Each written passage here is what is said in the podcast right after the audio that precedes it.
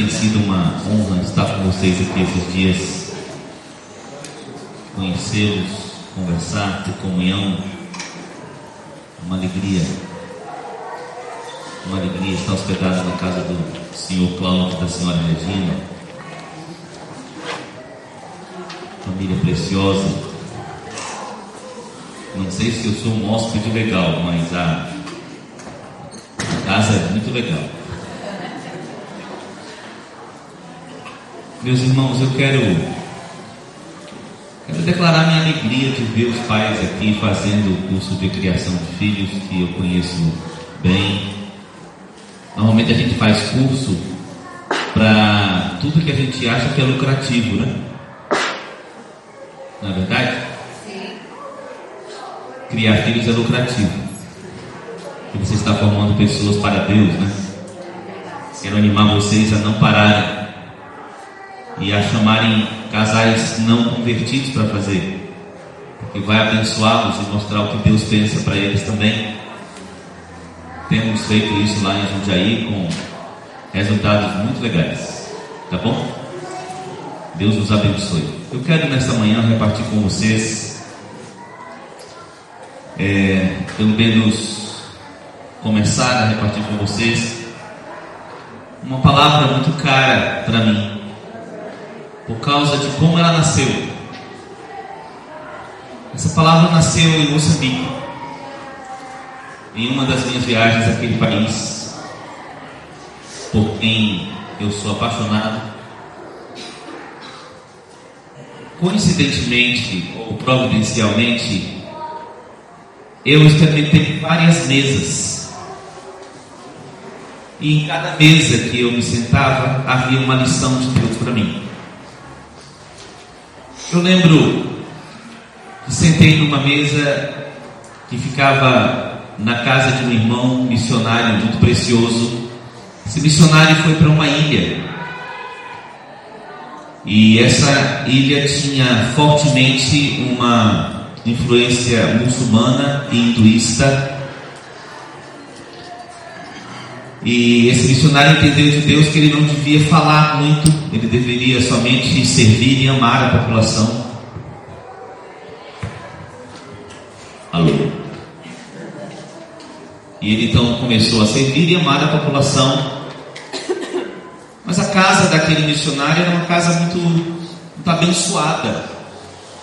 Havia uma praga na ilha, por exemplo, e você olhava os coqueiros, porque a ilha basicamente vivia da produção de coco, mas houve uma praga e as copas dos coqueiros todas caíam, ficava só um tronco. Isso foi uma tragédia para a população que já era pobre, ficou ainda mais complicada a situação.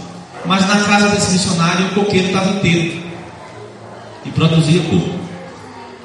O galinheiro desse missionário, as galinhas colocavam mais ovos, se multiplicavam mais a casa era mais limpa, mais bem cuidada. Nós temos um problema dos microfones hoje. A tecnologia está em rebelião. E aí, o casal era muito exemplo, né, dentro dos princípios da palavra enfim, a família se destacava pela presença de Deus e o que a presença de Deus produzia na família. E aí, de repente, a comunidade da ilha começou a dizer, é, perguntar: quem é o Deus de vocês? Porque se o Deus de vocês faz vocês viverem desse jeito, eu também quero. E assim se estabeleceu a igreja naquela ilha, a partir dessa experiência. Esses missionários nos convidaram para um café da manhã. Acho que foi o café da manhã mais emocionante da minha vida. Um dos, pelo menos. A esposa fez um pão que eles fazem na terra. Eles cavam um buraco na terra, põem uma panela de ferro com a massa dentro, enchem de brasa em volta e cobrem.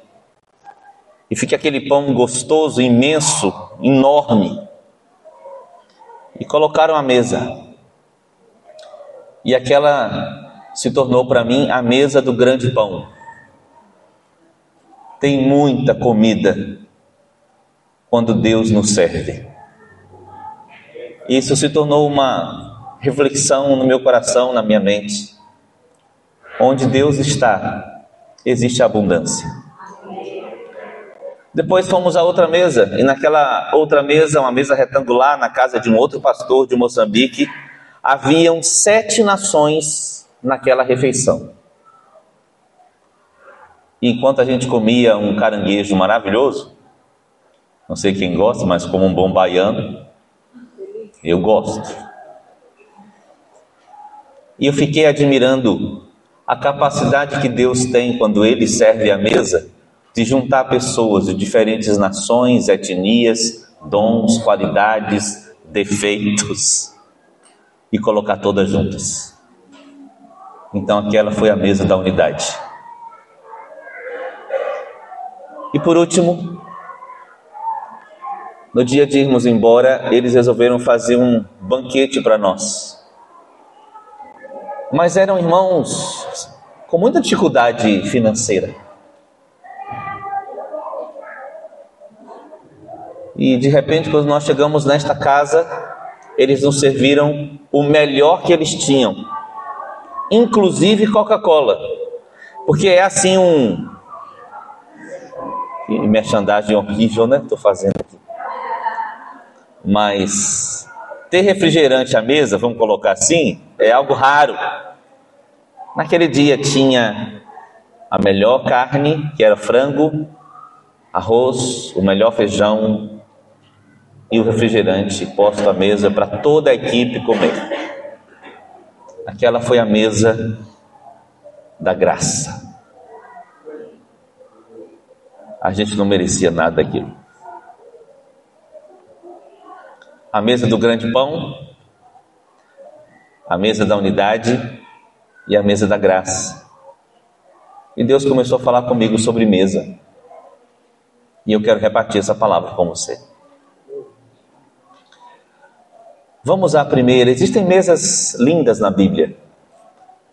Eu separei apenas algumas aqui por causa do nosso tema. Mas eu quero animar você a meditar, toda vez que você vê mesa na Escritura, você meditar o valor que Deus dá para cada mesa. E que significado tem essas mesas. A primeira está em Êxodo, capítulo 25. Nós vamos começar é, com uma mesa que Deus preparou. E vamos concluir com uma mesa que nós podemos preparar. Êxodo 25.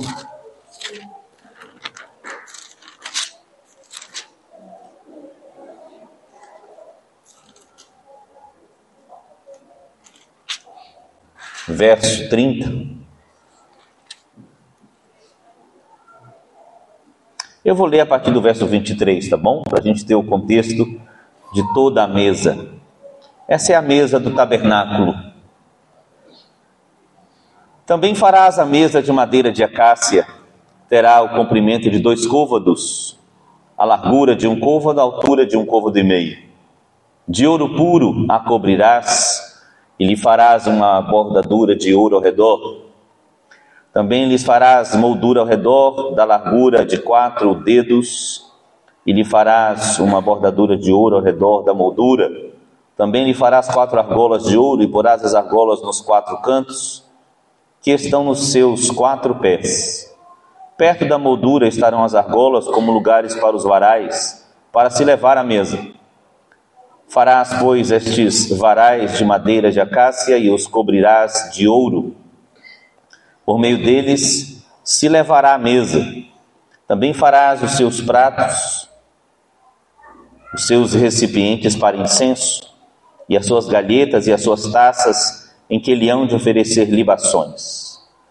De ouro puro os farás. Porás sobre a mesa os pães da proposição diante de mim perpetuamente. Coisa linda. Deus faz aquela iniciativa maravilhosa para dizer para a gente, porque isso ainda serve de lição para nós, o desejo que Deus tem de estar conosco intimamente como Pai. Então Deus manda Moisés construir uma casa feita de tenda, o tabernáculo, que como era um povo que estava itinerante rumo à terra prometida, essa casa precisaria ser montada e desmontada de acordo com os passos dados. Mas a grande questão aqui é: Deus queria, e permita-me transformar isso em um verbo, Deus queria tabernacular com os homens. Deus queria estar presente enquanto os homens andavam. Aquela coisa terrível que aconteceu no Éden, pecado que separou Deus dos homens, os homens de Deus, Deus nunca desistiu da reaproximação, que culminou numa reconciliação, que culminou em Deus habitar dentro da gente. E vai culminar nas bodas do Cordeiro, em que seremos um com Ele. Amém? Deus sempre está trabalhando a partir de um propósito e não perde as suas boas intenções para conosco. Quero que você lembre do tabernáculo como uma ação de Deus para estar presente e se relacionar e ter intimidade neste tabernáculo, no santo lugar, que era um lugar de intimidade, onde os sacerdotes cultuavam, havia a mesa da proposição. Essa mesa ficava à direita do santo lugar quando se entrava ali. E era uma mesa toda feita de madeira de lei, madeira boa, de acácia, coberta de ouro. E sobre esta mesa tinham os utensílios, os potes, os pratos. E ali se ofereciam ofertas ao Senhor. Mas tinha algo especial, mais especial sobre aquela mesa que eram os pães da proposição, ou, literalmente, olha que coisa linda, os pães da presença. Fala aí essa palavra, essa expressão. Pães da presença. Que Deus avisa que tinham que estar ali o tempo todo. O pão da presença tem que estar presente o tempo todo. Parece que Deus estava então, parece não. Deus estava então reafirmando uma aliança, um compromisso. Toda semana os sacerdotes iam ali e trocavam os pães da presença para que eles estivessem sempre frescos. E o que significava aquela mesa com aqueles pães da presença e que lições nós podemos tirar para a nossa vida e para a nossa casa? Primeiro, a lição é a lição do compromisso, a lição da aliança. Tem a mesa, mas os pães não podem faltar. Então eles tinham que lembrar de levar esse pão para a mesa e deixar ele sempre fresco. Isso me faz pensar que nossa relação com Deus não é uma relação eventual, mas é uma relação a partir de uma aliança. Uma aliança, irmãos, firmada eternamente. Um vislumbre dessa aliança aparece entre Abraão e Deus, quando Deus fala para serem partidos os animais e Abraão passa por cima do sangue deles, numa figura do que Cristo faria ao derramar o seu sangue como Cordeiro de Deus, firmando uma aliança de sangue entre Deus e o seu povo. Então a nossa relação com Deus nunca pode ser comparada a uma relação de momentos sim, momentos não. Será que eu posso ouvir um amém para isso? Alguém creram? Porque o mundo tem relacionamentos cada vez mais comuns que são momentos sim, momento não. Em que o sentimentalismo move os encontros, não o compromisso. Então, se eu estou afim, eu estou junto, e se eu não estou afim, eu não estou junto. A mesa da proposição, os pães da presença estão no templo de Deus para nos avisar: olha, não pode faltar. Aí eu queria que você pensasse em todo o seu relacionamento com Deus e os relacionamentos que derivam da sua relação com Deus, que são os relacionamentos que ele estabeleceu, como os relacionamentos de marido e mulher, os relacionamentos entre pais e filhos, filhos e pais, os relacionamentos entre irmãos. Não são relacionamentos movidos por sentimentalismo, são relacionamentos movidos por compromisso, por aliança. E nós sempre precisamos trazer pão para esta mesa. Nós sempre temos que trazer algo para oferecer a estes relacionamentos. Nós não usamos os relacionamentos, nós abençoamos os relacionamentos. Nós trazemos algo para os relacionamentos. Mas comumente nós temos tornado nossos relacionamentos como um instrumento em que a gente chega para o relacionamento na expectativa de receber algo. E se fulano não der, magoei.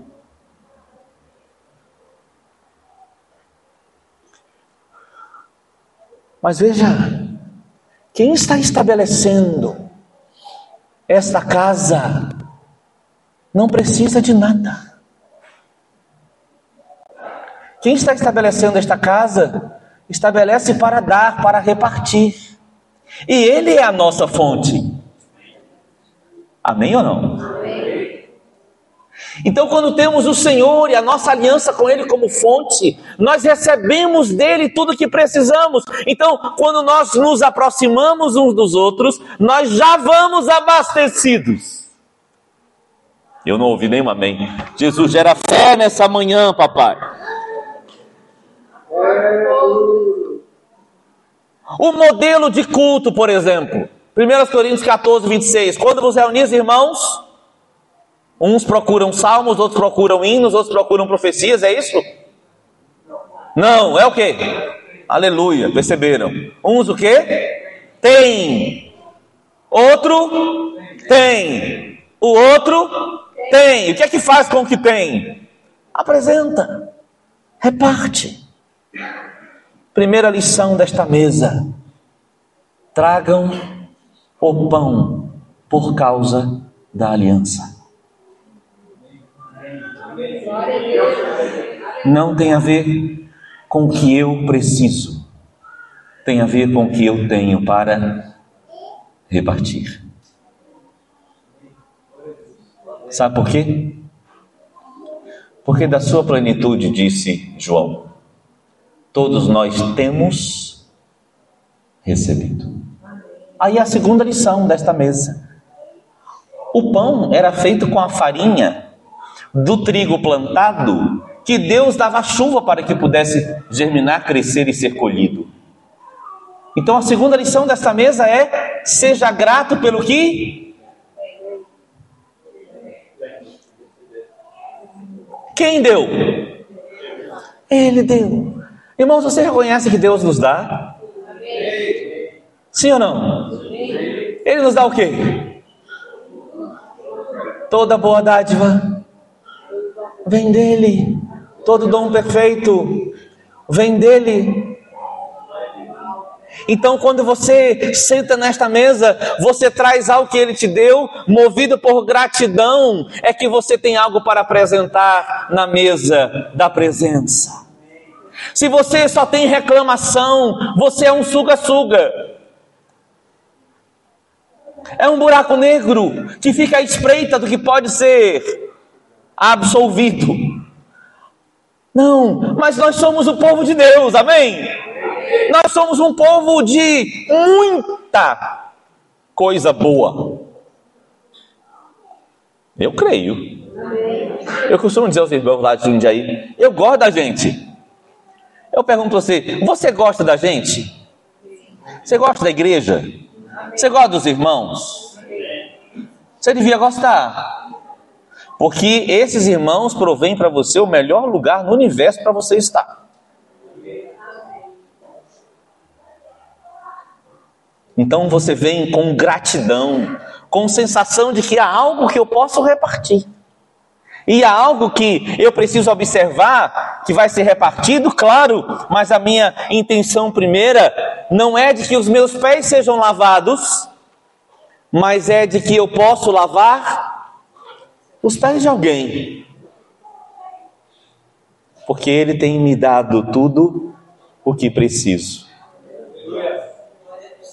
Havia naquele povo no deserto uma sensação mais clara que para nós de que era Deus que provia, porque eles estavam no deserto. Um lugar onde falta quase tudo. E para que eles tivessem as coisas, teria que ter milagre. E os milagres aconteciam. E eles percebiam, mas era um povo de dura serviço que ainda assim reclamava. Não era diferente da gente, que tinha mais facilidade de perceber o que faltava do que perceber o que já tinha. Parece que nós temos essa tendência. Mas vamos deixar que o Espírito Santo nos transforme, amém, amados? Nos transforme e abra os nossos olhos para a gente ver o que nós já temos. E aí, quando nós nos sentamos à mesa, na casa de Deus,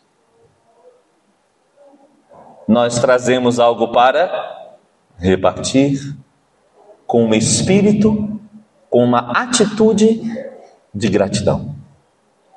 Aleluia. É muito difícil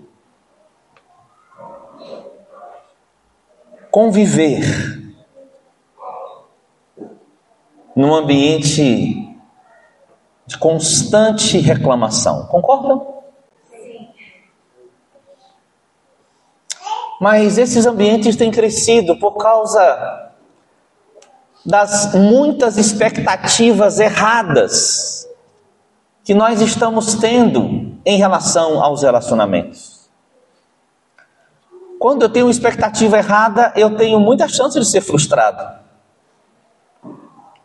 Então, às vezes, nós vamos com expectativas muito focadas nessa coisa do eu preciso, eu quero, é, Fulano precisa ser assim, e a gente ouve a palavra e logo pensa, poxa, fulano não é assim.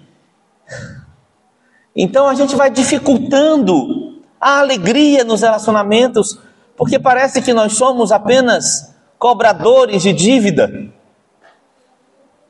Mas toda dívida já foi paga. E na verdade eu sou o devedor. Eu sou o devedor de amor. Porque eu fui muito amado pelo meu Senhor. Eu sou o devedor. Então vamos lembrar dos pães que a gente leva com o trigo, com a chuva, com a provisão que Deus nos deu. Amém. Aleluia. Eu não sei se você é desse tipo, mas tem homens que sentam à mesa, tem feijão, arroz e bife, e ele diz: cadê o macarrão? Mas ele tem feijão, arroz e bife. Tem mulheres que abrem o guarda-roupa de sapatos e diz: Meu Deus, eu não tenho sapato para usar hoje, mas tem 83 pares. Aquele guarda-roupa que abre assim, porta de correr, aquela vestidaiada toda. A irmãzinha olha lá, meu Deus, hoje eu não posso ir para o culto, não tenho o que vestir. Eu não entendo, é um problema de visão.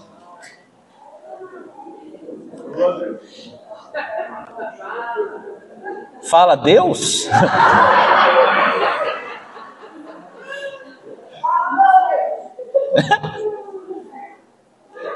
Ela está dando uma justificativa ali, mas eu nem vou proclamar em voz alta em amor aos maridos.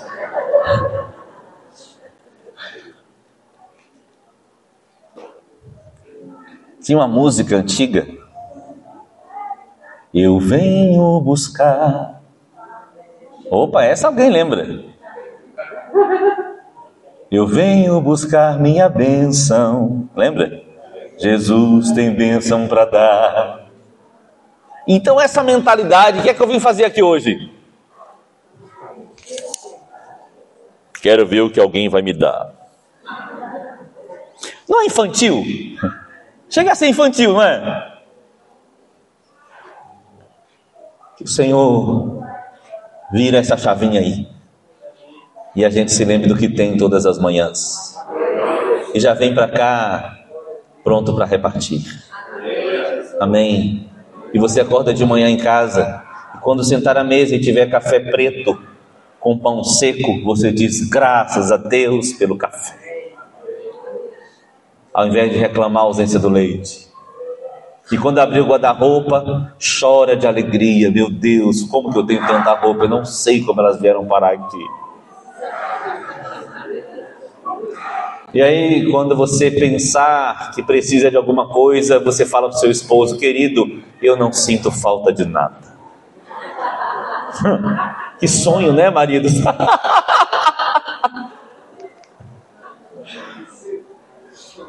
Recebamos.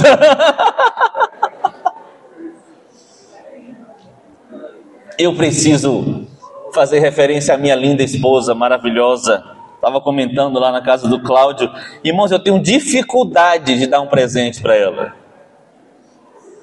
Esses dias, comemorando nosso aniversário de casamento, levei ela para jantar. Falou: Meu bem, não precisa, caro demais. Vamos ficar aqui, vamos fazer tal coisa. E o meu bem, pelo amor de Deus, deixa eu te amar.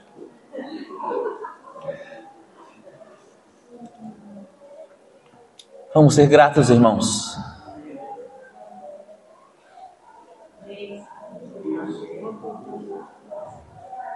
na mentalidade de culto em Deus, todos trazem uma oferta. Ninguém se apresenta de mãos vazias. Se você só tem um pombinho, traga o pombinho. Se você tem um cordeirão, lã limpa, finíssima, traz o cordeirão. Só não vem de mãos vazias. Sabe por quê? Porque suas mãos nunca estarão vazias. Porque Deus sempre nos provê. Amém? Terceira lição da mesa do tabernáculo como eram chamados os pães? Pães da. O que os pães anunciavam? Aliança, gratidão pela provisão, mas eu ouso dizer principalmente, naquele lugar, alguém queria sentar para bater um papo. Uma presença era anunciada com aqueles pães.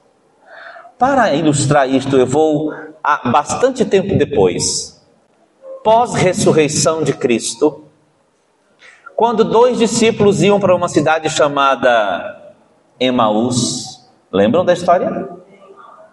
E eles estavam atordoados com os últimos acontecimentos, a crucificação, tudo que Jesus tinha feito, mas havia culminado na crucificação, não tinham revelação ainda da ressurreição e de tudo que aconteceria depois dali. Estavam eles dois conversando. Qual era o assunto? Que cena linda! Dois amigos, discípulos de Jesus, fazendo o quê? Conversando sobre sobre o quê? Mas os acontecimentos eram a respeito de quem? De Jesus. Qual era o assunto? Jesus era o assunto. E uma vontade muito grande de ter entendimento dos acontecimentos a respeito dele. Isso é revelação. Aí Jesus percebe. E aí Jesus andando se infiltra no meio dos dois amigos. E se faz presente. Quando se faz presente, diz a palavra que ele discorre desde o Antigo Testamento para explicar as coisas que estavam acontecendo. Agora você imagina uma aula de teologia. Gente, eu tenho inveja, desculpa, estou confessando. Tem coisas na Bíblia que me dão inveja, Senhor, me perdoa. uma aula de teologia, de Gênesis até Apocalipse, sendo que nenhum livro do Novo Testamento estava escrito. Ele explicou tudo para aqueles dois, que ele achou necessário explicar, claro, não sei qual foi a quantidade. Ah, mas já foi bom. E eles ainda não tinham entendido tudo. Mas com certeza foi uma baita conversa. Porque quando Jesus ameaçou ir embora, que disseram eles? Não, não, não, não, não, não, não, não, não. Não vai embora não. Deixa eu abrir um parêntese para fazer uma aplicação prática.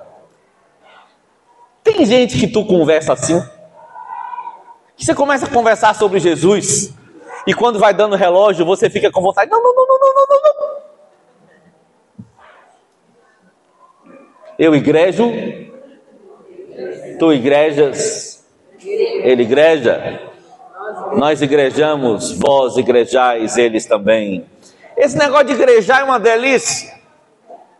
Estavam ali os dois discípulos de Emaús igrejando conversando sobre Jesus e ficou tão boa a conversa que Jesus se fez presente, melhorou a conversa. Jesus ameaçou ir embora e eles falaram: Não, não, não, fica e vamos o quê? Comer. E eles prepararam uma mesa para Jesus.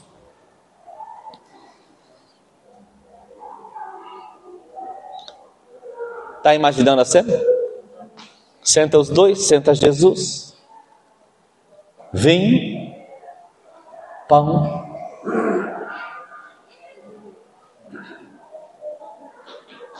Continua a conversa. Na hora que eles repartem o pão, os olhos se abrem e eles percebem a presença. Não era qualquer presença. Era o próprio Cordeiro vivo. Pão que revela a presença.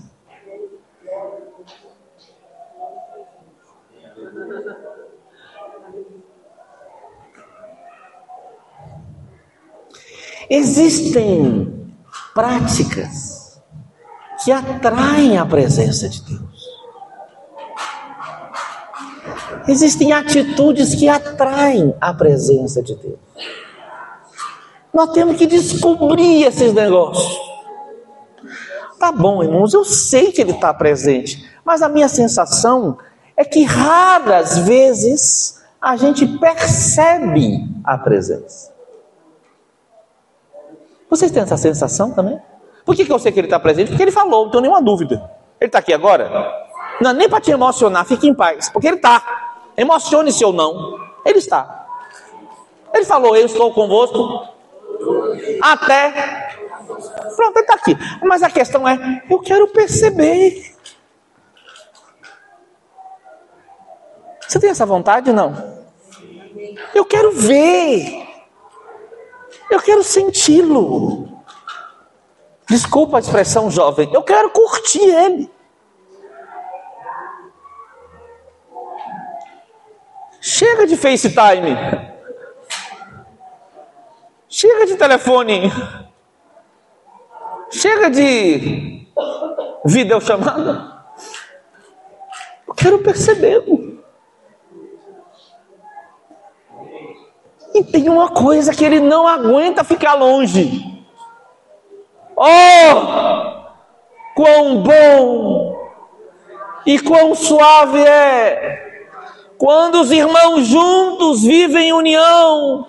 Ali o Senhor ordena a bênção e a vida para sempre.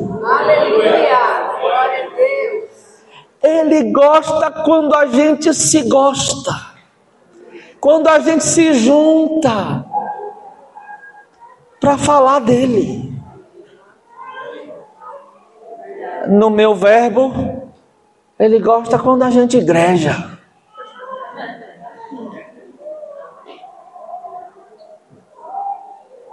Os pães. Senhor, abre os nossos entendimentos. Vocês estão conseguindo me entender? Será? A mesa. Sentar. Fazer algo agradável. Junto com outros. Sem pressa. Até que se perceba a tal e tão esperada presença. Como é a mesa da sua casa? É aquela mesa rapidinha? Em que a comida é o foco? Porque o que eu estou falando é uma mesa onde a comunhão é o foco.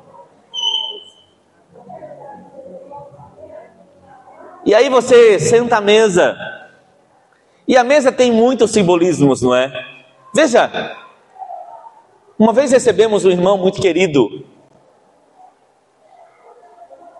doutor de universidade lá, fui dar uma palestra sobre astronomia para os meus alunos e levamos ele para almoçar depois em casa. E minha esposa conhecia ele muito pouco e não sabia o que fazer para ele. E ela orou, foi buscar Deus, pai, o que, que eu faço de almoço? E Deus colocou no coração dela fazer peixe. Mas peixe não é uma coisa que todo mundo gosta, concorda? Foi arriscado fazer peixe.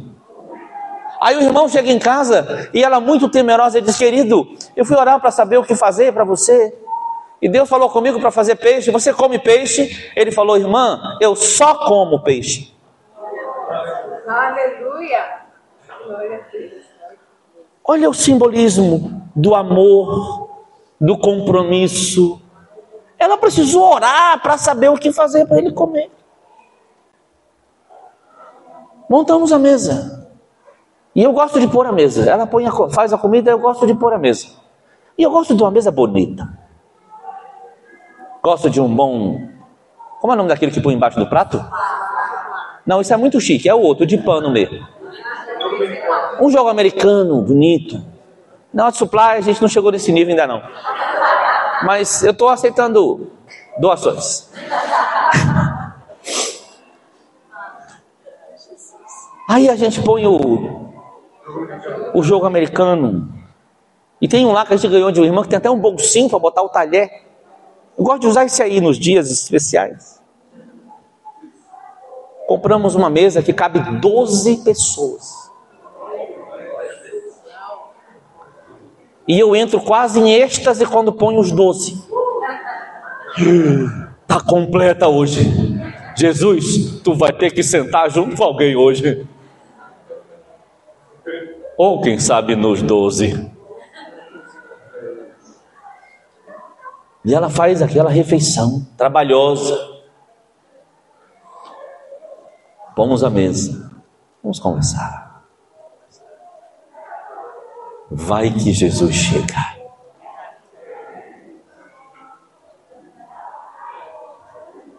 Vou lhe contar uma outra experiência, talvez ele gere um leve desconforto, peço perdão antecipado.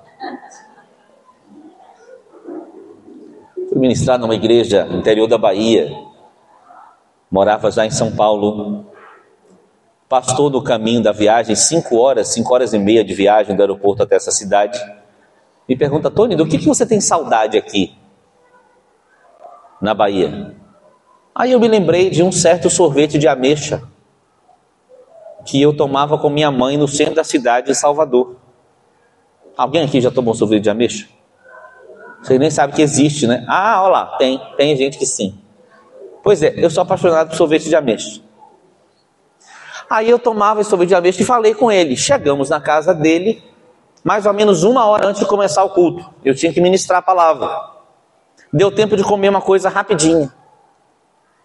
Terminamos de jantar, a esposa dele chega com um pote e fala: Tony, uma irmã da congregação deixou aqui para você essa sobremesa.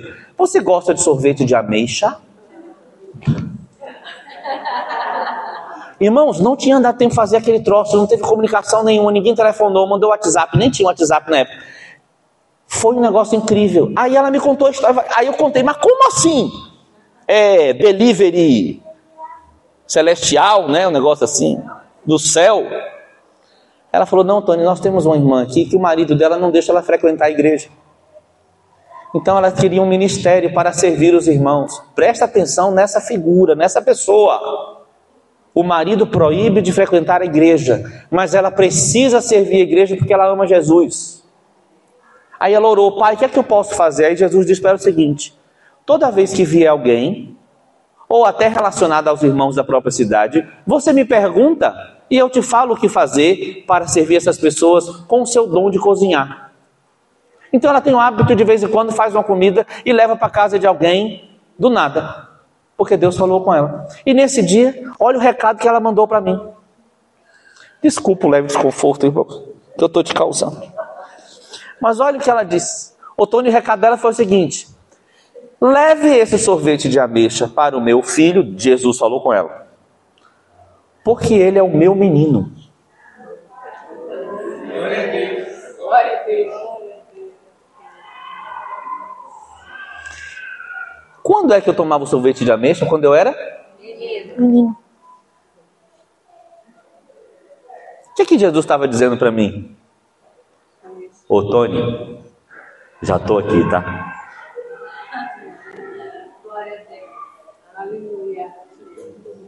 Como eu não vou amar ele?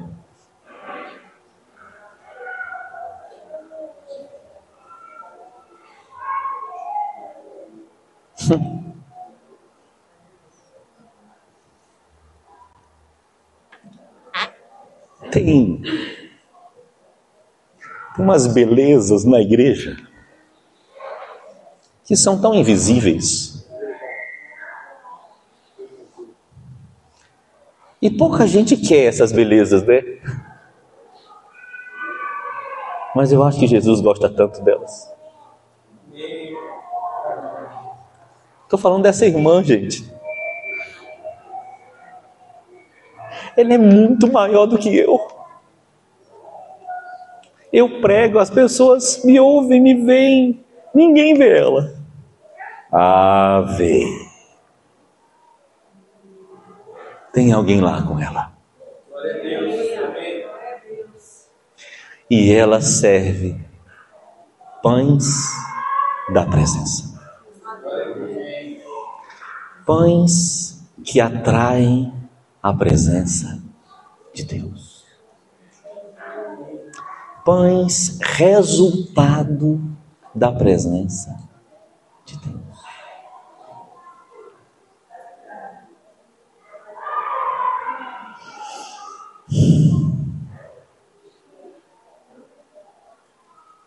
A igreja é linda, não é?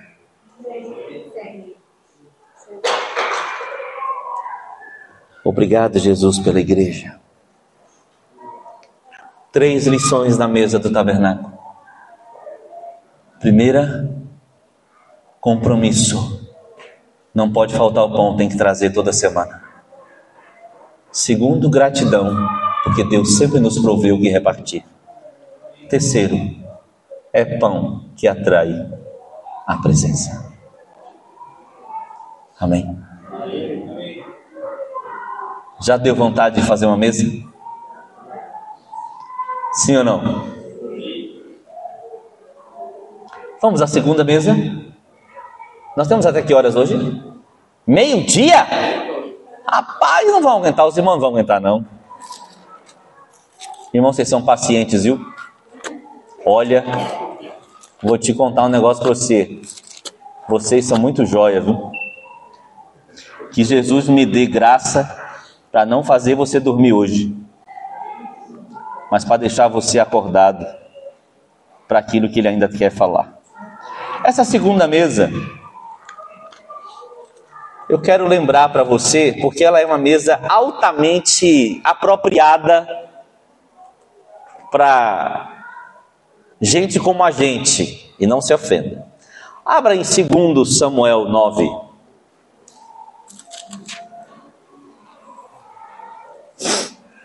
Mesa especialíssima, me fala muito essa mesa.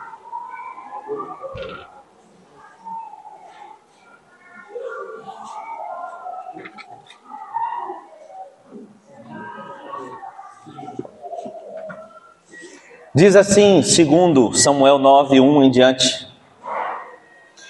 Disse Davi: Resta ainda porventura alguém da casa de Saul para que eu use de bondade para com ele por amor a Jonatas? Por amor de Jonatas? Havia um servo na casa de Saul cujo nome era Ziba. Chamaram-no que viesse a Davi e perguntou-lhe o rei: És tu Ziba? Respondeu: Eu mesmo, teu servo. Disse-lhe o rei: Não há ainda alguém da casa de Saul para que eu use de bondade, da bondade de Deus para com ele? Então Ziba respondeu ao rei: Ainda há um filho de Jonatas, aleijado de ambos os pés. E onde está? Perguntou-lhe o rei Ziba. O rei Ziba lhe respondeu: Está na casa de Maqui, filho de Amiel, em Lodebar.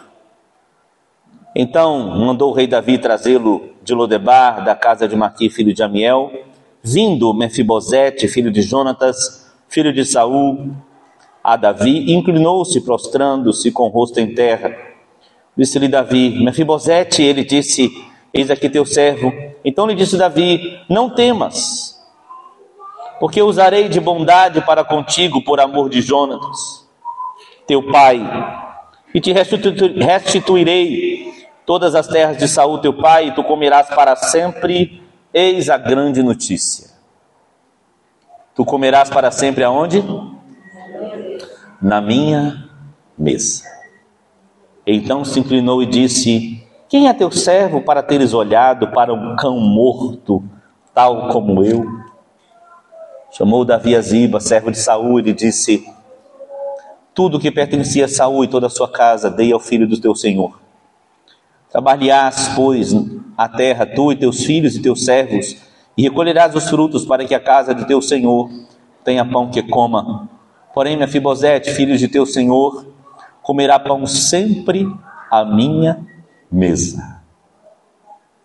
Repito, porém, Mefibosete comerá sempre à minha mesa. Aqui nós temos de novo o contexto de uma aliança. Firmada entre Davi e Jonatas, e agora Davi, rei de Israel, faz uma pergunta: como eu posso honrar a aliança que fiz com Jonatas? Ele está morto, mas há algum descendente para que eu honre esta aliança através do que eu possa fazer com esse descendente? Gente, que mentalidade de aliança tem este povo, tinha Davi. Ainda que o homem que ele fez aliança diretamente tenha morrido, ele pergunta: tem um descendente? Havia em Davi uma consciência de compromisso muito forte. Às vezes nós, como igreja, esquecemos de pessoas muito rapidamente. Fico pensando quantas esposas de pastor, cujo pastor faleceu, estão aí, talvez passando lutas e necessidades, porque a igreja que o seu pastor pastoreava a desprezou. Isso não tem a ver com Jesus. Temos aliança. Fico pensando em pessoas que, por motivo de trabalho, ou de algum projeto de vida, se deslocaram para outra cidade e aí os, os amigos antigos acabam deixando lá, mas nós não temos uma aliança. Davi se lembrou, tinha passado muito tempo, pessoas tinham morrido, Mefibosete estava numa condição em que não se achava digno de se sentar à mesa do rei, dois pés aleijados. Mas nada disso teve importância para Davi, senão a aliança. Pois há uma aliança feita entre o pai e o filho. O filho derramou sangue para que nós pudéssemos estar na presença do pai. Então, Mefibosete não é somente Mefibosete. Eu sou o cara aleijado dos dois pés. Eu sou o cara que não tem condição de se sentar diante da presença do Pai. Mas há uma aliança feita entre o pai e o filho, com um derramamento de sangue, que me dá ousadia para entrar na presença dele, no Santíssimo Lugar, e me assentar aonde ele está. Esta aliança entre o pai e o filho é inquebrável. Diga aleluia. Uh! Não há nada que possa desfazer aquele sangue derramado e seus efeitos.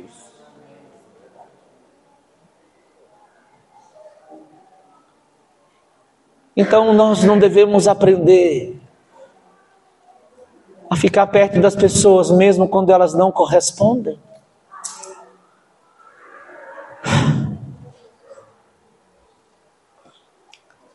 A servir o marido, mesmo quando ele não é o melhor de todos, a servir a esposa, mesmo quando ela não parece ser a melhor de todas, a cuidar dos filhos, mesmo quando eles têm atitudes ruins, a honrar os pais, mesmo quando eles são rabugentos.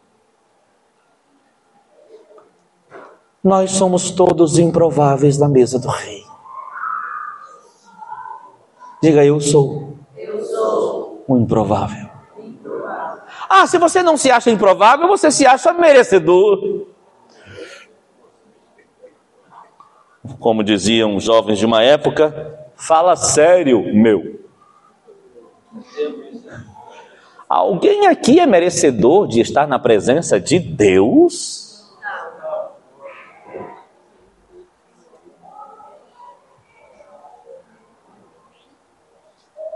Alguém aqui pode dizer assim: cheguei, porque tenho o bilhete de entrada comprado por mim mesmo?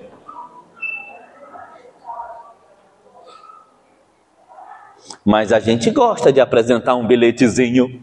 Papai, orei três vezes essa semana, li quatro capítulos da Bíblia. E aí, vamos estar junto hoje?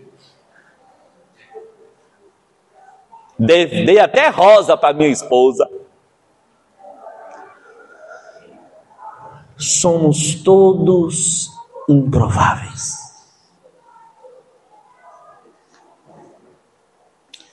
Desculpa, eu vou falar de mim então. Eu deveria estar na sarjeta, numa marquise em São Paulo, deitado ao relento, sem ninguém se importar comigo, porque eu pequei contra o único ser santo do universo. E a dignidade desse ser diz o tamanho da pena que eu mereço. A pena não é determinada pelo meu erro, mas pela dignidade daquele contra quem eu pequei. Então, para de avaliar seus pecados pela grandeza deles e avalia seus pecados pela grandeza de Deus. E aí você vai perceber como você e eu somos apenas improváveis. Eu estou aqui, ó, presta atenção nesse negócio. Eu sou um baiano, filho de seu Antônio e dona Isauri. Tu nem sabe que existia esse nome, Isauri, nome da minha mãe. Eu estou em Maringá, na terra de reis e sacerdotes, e eu estou pregando para eles: que coisa improvável!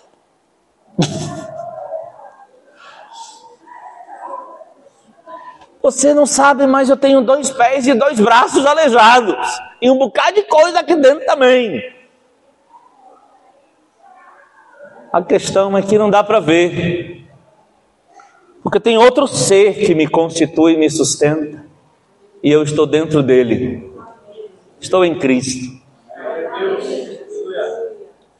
E Deus, quando quis que eu me aproximasse dele, fez esse milagre. Nos colocou em Cristo. E aí eu quero que você agora, ciente de que você também, assim como eu, nós somos improváveis, Ouça Deus falando: Ei, não tem alguém aí por quem o meu filho morreu e o sangue dele foi derramado para que eu traga à minha presença e deixe que coma da minha mesa comigo? É por isso que você estamos aqui. Porque o dono da mesa chamou abriu a porta, deixou a gente entrar. E olha a gente aqui. Mas agora eu quero que você abra os olhos. E insisto nesse tema que acho que Deus está insistindo conosco desde o primeiro dia. Não é só sobre nós a coisa toda. Não é sobre nós a coisa toda. É sobre Ele o que Ele quer e o que Ele quer fazer. Então, ó, ó, tem um bocado de improvável aí fora. Ninguém falou amém. amém. É, aqui só tem improvável, mas já está na mesa. E os improváveis que estão longe da mesa? Hein? Ou não tem em Maringá? Está todo mundo convertido já? Ah, é uma cidade de convertidos. É uma cidade de povo que se senta na mesa? Não, eu acho que ainda tem gente aí fora. São todos improváveis na mesa do rei, esperando a mesa do rei chegar diante deles. Qual é a lição desta mesa? Graça. Fala essa palavrinha. Graça. Graça. Eu não mereço a presença de Deus, mas Ele me trouxe e outros que não merecem a mesa de Deus, a presença de Deus, estão aí fora. E assim como vimos ontem à noite, o projeto é dele e ele nos diz: ide, tragam. Coisa linda. E aí, nós vamos ou não vamos? Alô, igreja, nós vamos ou não vamos?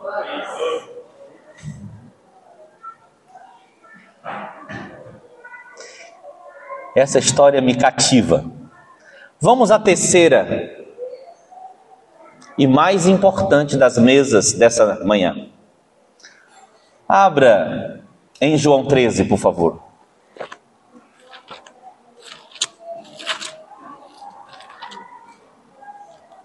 Quem achou, diga amém. Quem não achou, diga pera aí. Estou perando.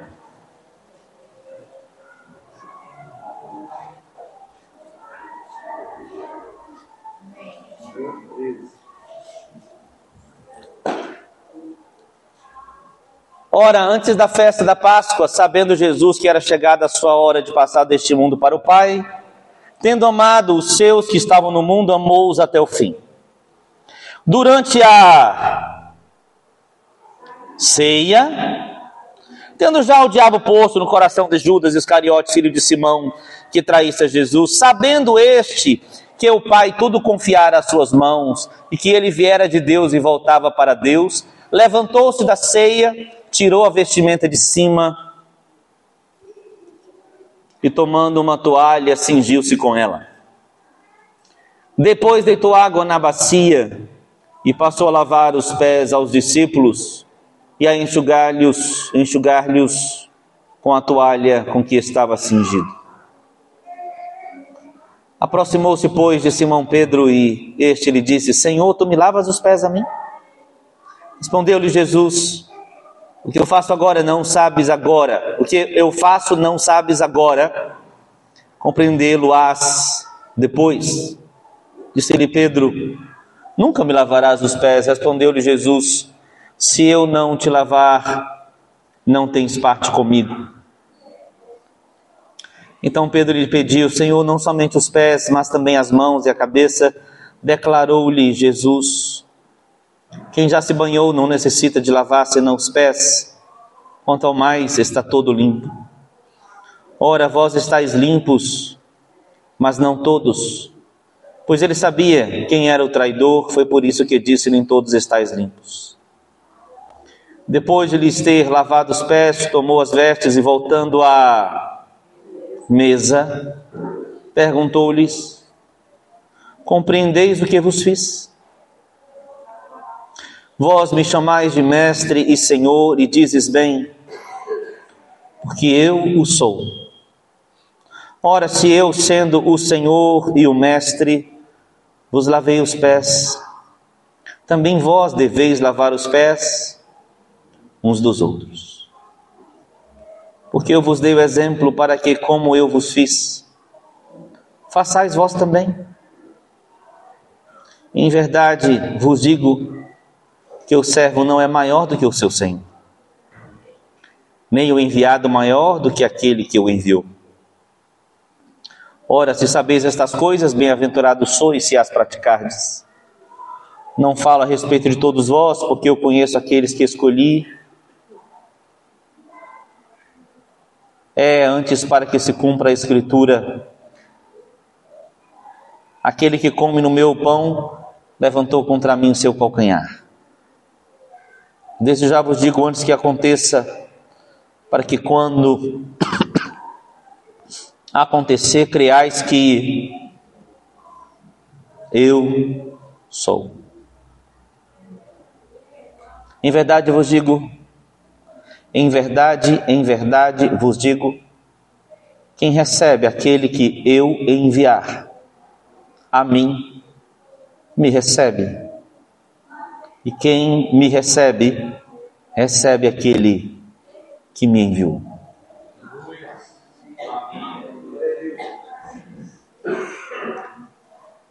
Tem texto da Bíblia que dá vontade de ficar quieto, né?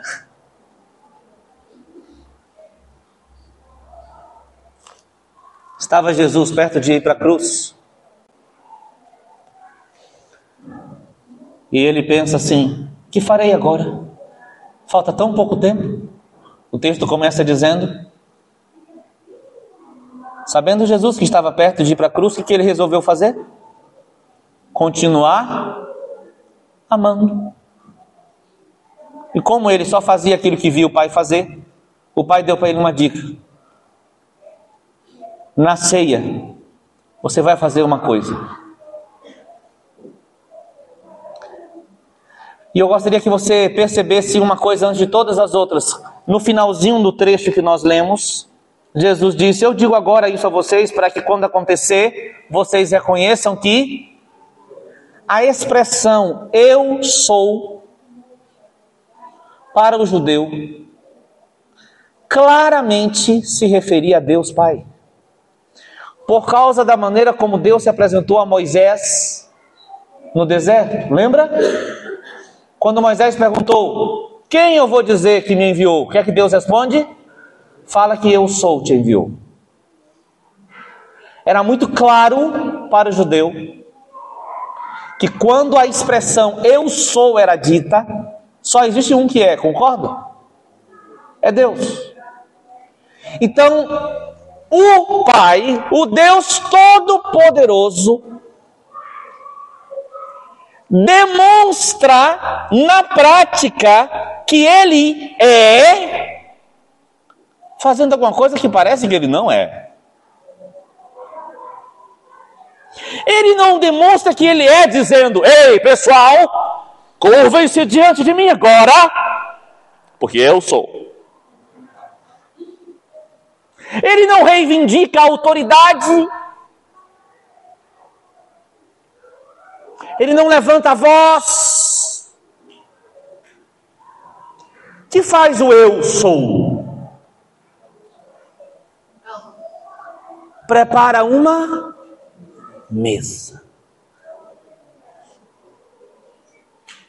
Já disse o salmo: prepara uma mesa perante mim.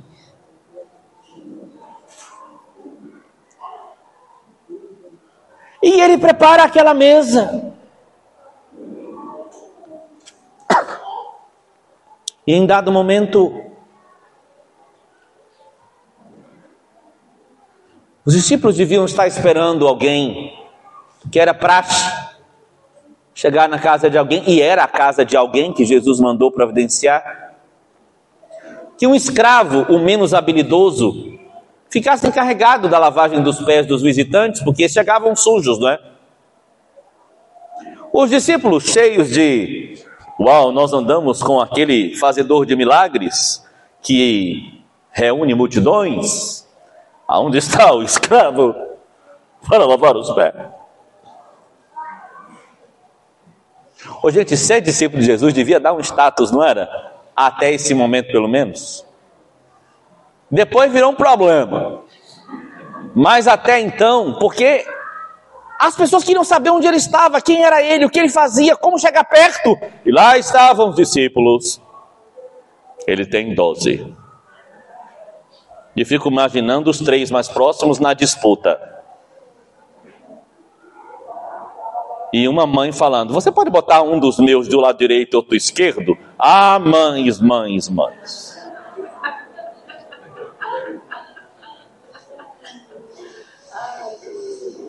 Ai, ai.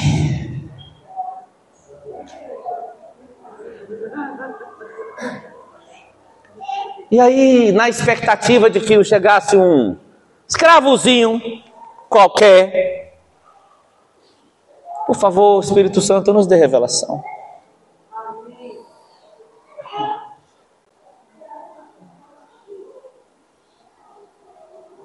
Jesus Cristo que é a encarnação do eu sou. Sem reivindicar nada, se despe, pega uma toalha, fica apresentado como escravo. Não é igualzinho com as lideranças da igreja evangélica? Não é verdade? A gente se veste assim para não chamar atenção, não é? E não tem nem lugar alto para o pregador falar, para não chamar atenção. E não tem nem foto do cara que vai pregar para não chamar atenção. A gente realmente gosta de não chamar atenção. Igual Jesus. Ele se despe. Com a roupa, tira a roupa de cima, né? Toma toalha, se levanta, pega uma bacia. E eu fico imaginando o pânico dos discípulos. Hã? Porque você sabe qual é a regra máxima para um discípulo? Basta ao discípulo ser igual ao seu Olha, gente, ressuscitar morto, ser igual a esse cara, eu tô afim. Curar enfermo? Uh. Herdar o trono? Yes. Agora lavar pé de um monte de macho.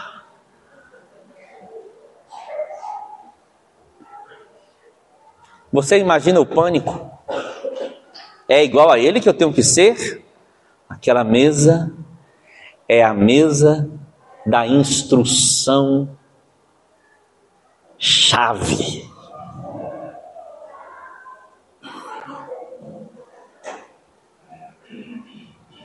Ele levanta, deixa a refeição ali e vai lavando os pés de um por um. E eu não calculo o que aconteceu, não posso nem imaginar o que aconteceu na cabeça daqueles doze homens. Mas uma coisa eu quero te lembrar. Naquela mesa, o ofendido lavou os pés do ofensor. Que loucura!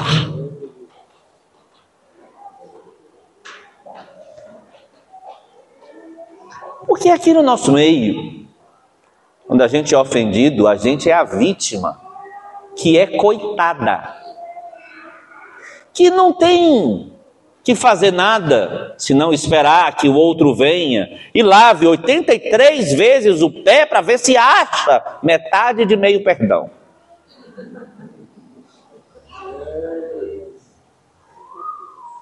Mas eu e você não somos.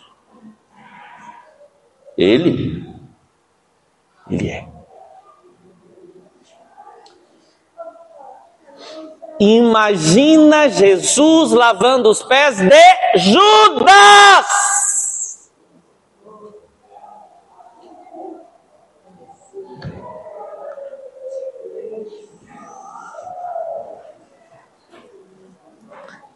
Eu tenho que aprender isso ainda.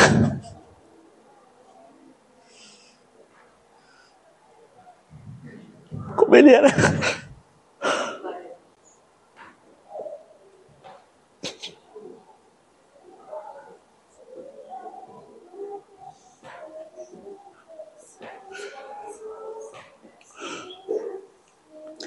Como ele era muito excelente em tudo que fazia, porque ele era Jesus, eu imagino ele botando o dedinho assim na unha dos pés de Judas para tirar a craca. E desculpa a minha imaginação e desejando, Pai. Será que não tem outro jeito de eu ser entregue para ser morto e a vida dele ser preservada? Como eu amo ele.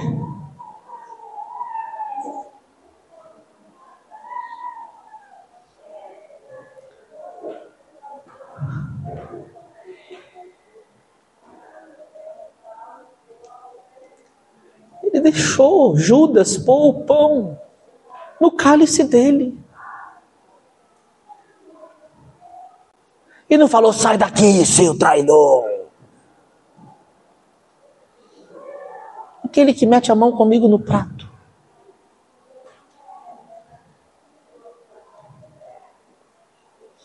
E ele enxuga os pés. Eu tenho olhado para Judas.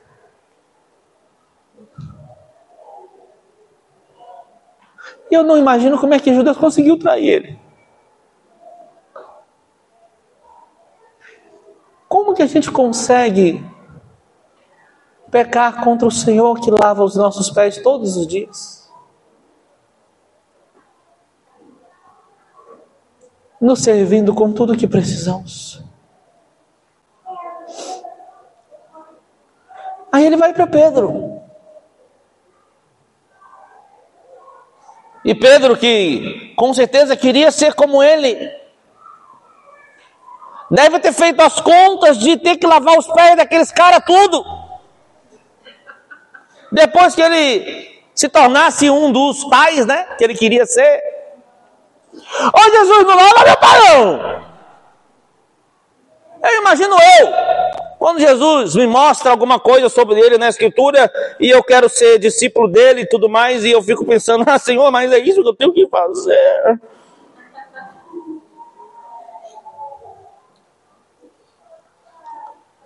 Aí Pedro, não, não olha para não.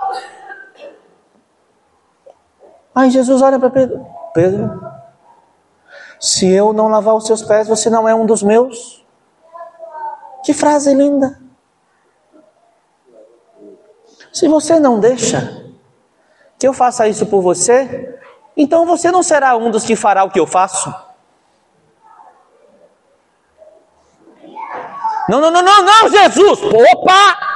Recomeçando o diálogo. Lava logo tudo. Pedro,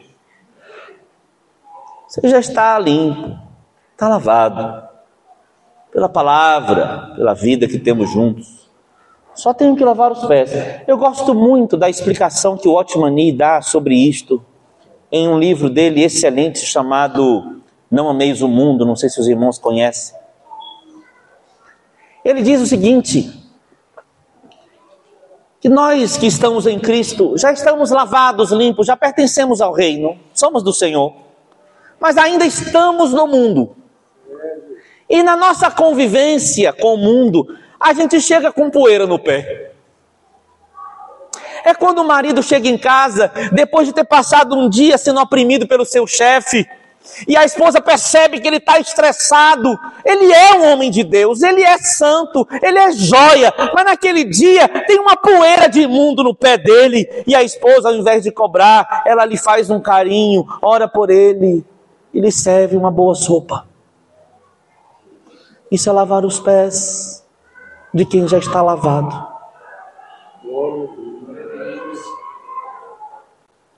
É quando a esposa está trabalhando em casa, toda melada de óleo, coitada, e poeira e tudo mais, o dia da faxina, e o marido chega do trabalho e tira a roupa de trabalho e bota um shortinho e diz: Meu bem, vou te ajudar hoje.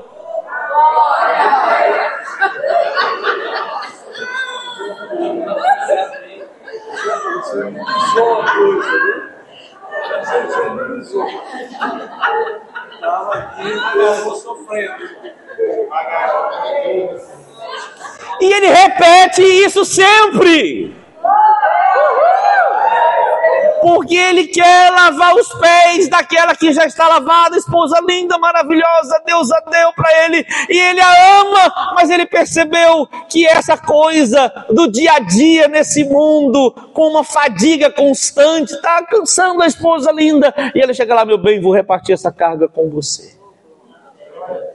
Eu não estou brincando. Isso é viver a vida cristã de verdade, não de discursos. A minha esposa tem um jeitinho tão peculiar. Sexta-feira é o dia da faxina e nós temos um combinado das coisas que eu faço, que ela faz. E às vezes na sexta-feira eu tenho zilhões de reuniões e trabalho e tarará. E ela me pergunta, meu bem, você está pensando em lavar a área externa hoje? Porque é o meu trabalho, entende? Mas ela não faz assim. Você não vai lavar, né? É, eu já sabia.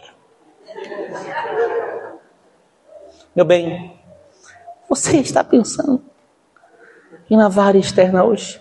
E aí me dá raiva da gentileza dela porque eu não posso brigar, eu tenho que dizer, claro, meu amor.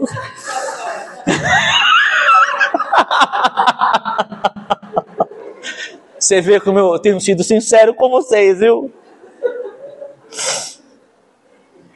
Jesus não estava ensinando à toa. E os filhos lindos que Deus te deu vão para uma escola que é a porta do inferno e chegam em casa cheio de demandas, e você está cansado, e você está cansada, mas quando ele senta na mesa para jantar, primeira pergunta que você faz: Oi, meu querido, minha querida, me conte o seu dia. E você escuta, e orienta, e se ele chora, você chora junto. Você está lavando os pés da poeira do mundo que ela trouxe para casa hoje. Porque na mesa existe uma bacia, e existe uma toalha, e existe um eu sou, que não tem vergonha de lavar os pés. E aí Jesus diz: quem quiser ser o maior, seja este o que sirva.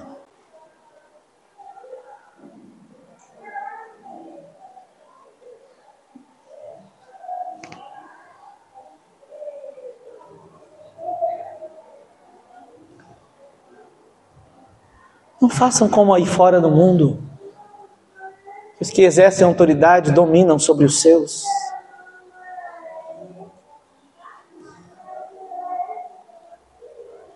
Manso, humilde. Porque aquele que é, não precisa provar nada para ninguém.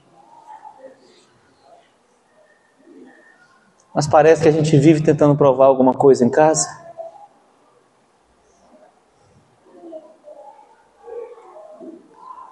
Para com isso. Meu querido, você é o homem desta casa. Então sirva. Minha querida, você é a mulher desta casa. Então, sirva. Está tudo bem.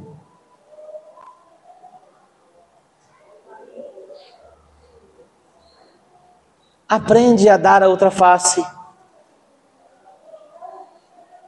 Se alguém te diz para andar uma milha, ande.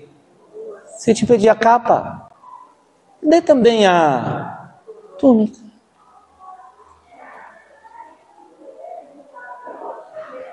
Porque o eu sou fez assim.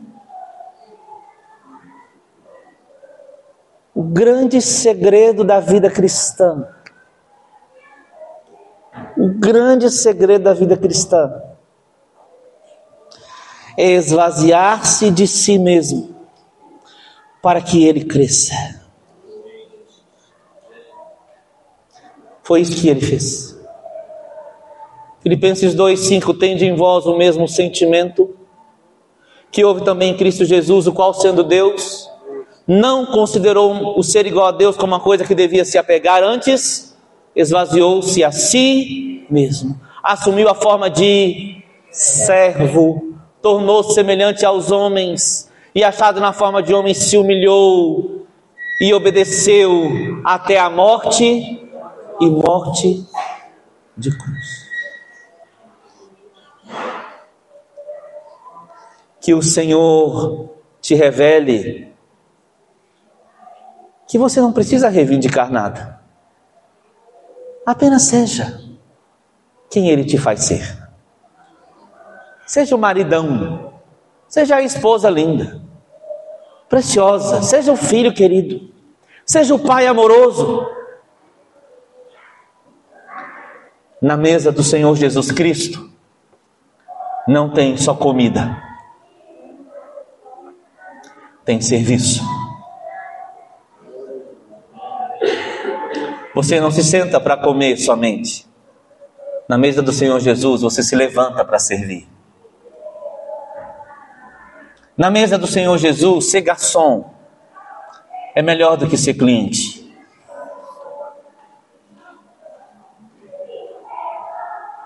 Naquela mesa do grande pão lá em Moçambique, naquela ilha que eu te contei no começo da palavra, eles têm o hábito de trazer uma bacia e um jarro e sabão para você lavar as mãos antes da refeição. E quando a esposa do missionário veio com a bacia e eu olhei para ela, eu tive um um vislumbre. Deus me pegou e me disse: "Você devia estar lavando as mãos dela, não ela as suas mãos". É verdade. De vez em quando eu vou nos restaurantes, já cheguei até a dizer isso para a pessoa, para os garçons. Eles são maiores do que os que se assentam à mesa.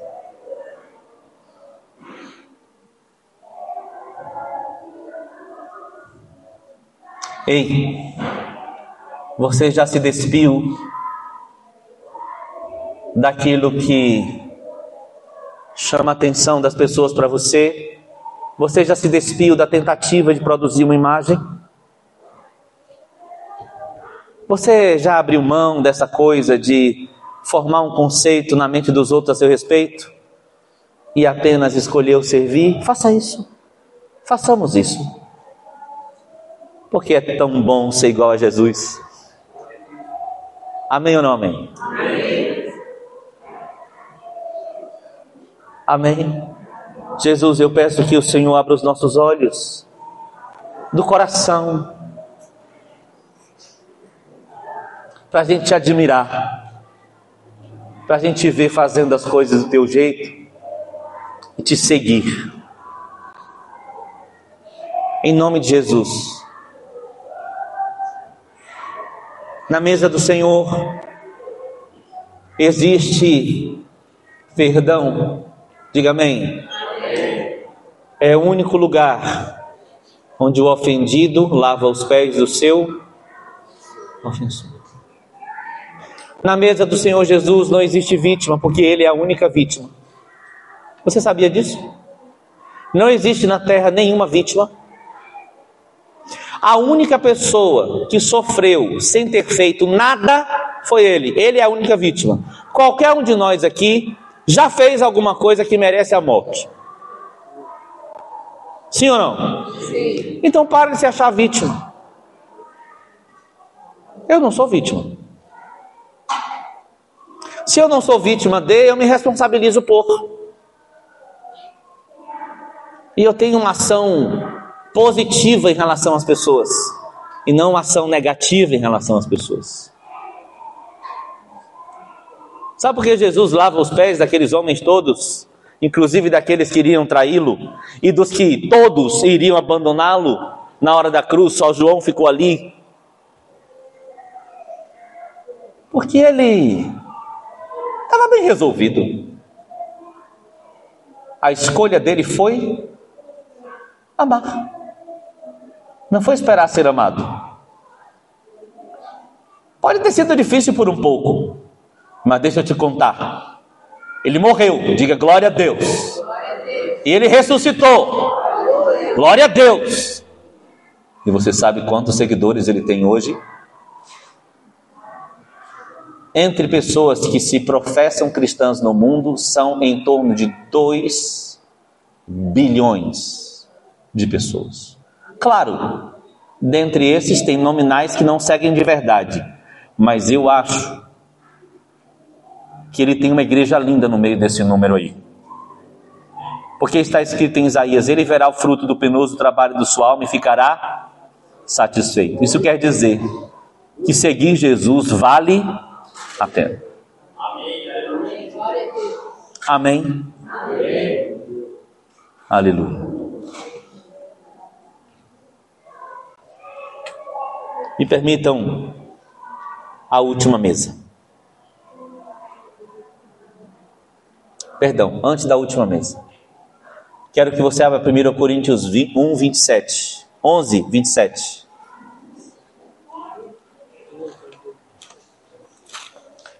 Antes da última mesa, tenho que comentar algo desse texto.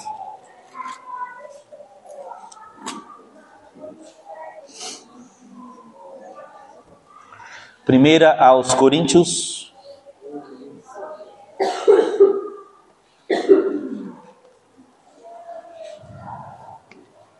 Eu quero ler a partir do verso 20. Quando, pois, vos reunis no mesmo lugar, não é a ceia do Senhor que comeis, porque ao comer cada um toma antecipadamente a sua própria ceia, e há quem tenha fome. Ao passo que há também quem se embriague. Não tendes porventura casas onde comer e beber? Ou menosprezais a igreja de Deus e envergonhais os que nada têm? Que vos direi, louvar-vos-ei, nisso certamente não vos louvo. 23. Porque eu recebi do Senhor, o que também vos entreguei, que o Senhor Jesus, na noite em que foi traído, tomou o pão e, tendo dado graças, o partiu e disse: Isso é o meu corpo que é dado por vós, fazer isto em memória de mim.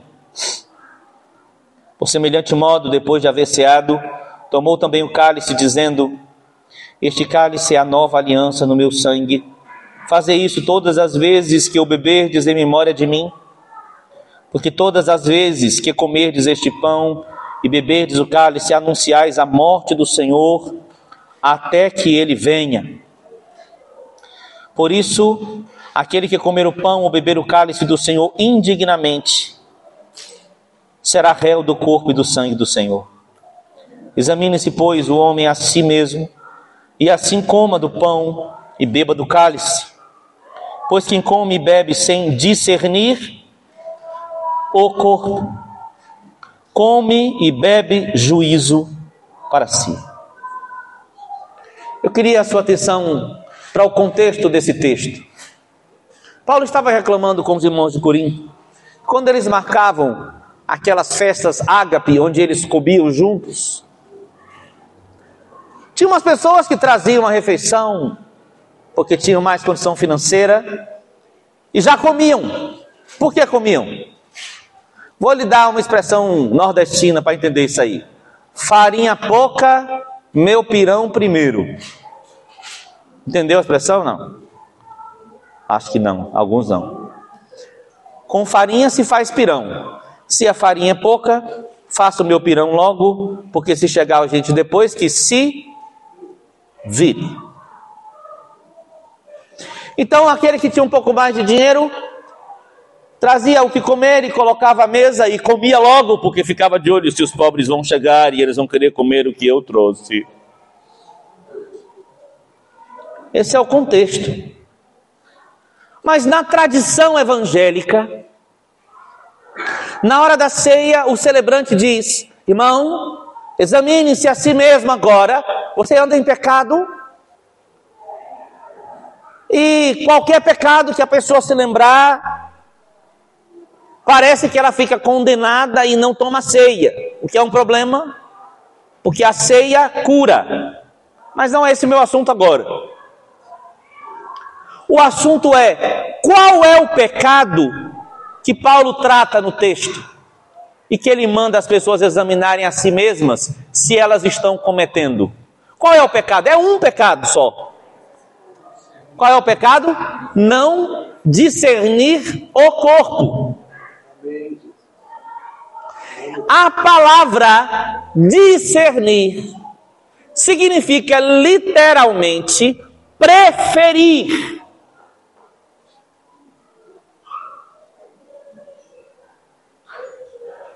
a revelação do corpo de Cristo gera uma preferência.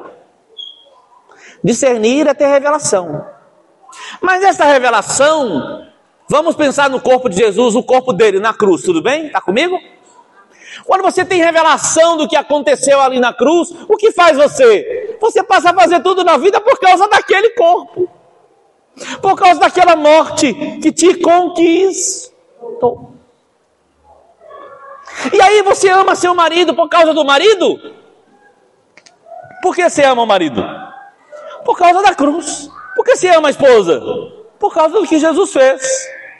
E ele se torna, diante da explosão de amor da cruz, ele se torna a razão pela qual você faz todas as coisas. Então, a revelação do corpo gera uma preferência. Jesus eu até não prefiro fazer isso agora com meu irmão, mas eu prefiro você e você faria. Esse é o primeiro nível de revelação. Faz porque ele é importante. Mas isso te leva ao segundo nível de revelação. Você não só tem revelação do que houve na cruz com o corpo literal de Jesus, você também tem revelação do que é o corpo espiritual de Jesus, que é a igreja. E aí você passa a ter uma preferência pelos irmãos ao invés de você mesmo. Porque foi esta a escolha de Jesus na cruz. Então, você passa a preferir o irmão. Então, numa refeição, usando o exemplo de Paulo, você traz a melhor coisa que você sabe fazer. Ou se não sabe fazer, que pode comprar. E você traz aqui para a mesa. E você não come. Tinha uma irmã ontem fazendo isso na mesa e eu observei. Ela estava lá e ela trouxe uma torta muito gostosa, sem glúten. E ela ficou anunciando: Pessoal, pessoal, essa é boa, não tem glúten. E eu fiquei observando a mesa. Eu não sei se foi estava no coração dela, mas a minha leitura foi: isso é tão importante para ela que ela está anunciando para os outros comerem e ela começou a repartir sem comer nenhum pedaço. Isso é discernir o corpo.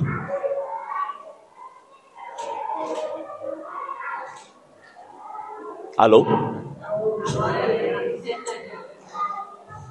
Lá em Jundiaí eu brinco que os irmãos, quando vão para um churrasco do, do grupo caseiro, tem um que leva aquele refrigerante bom, que eu não vou fazer mais merchandising dele. Porque é o que a pessoa considera bom. Mas tem outro que fala assim: não, é para o churrasco do grupo, eu vou levar Dolly.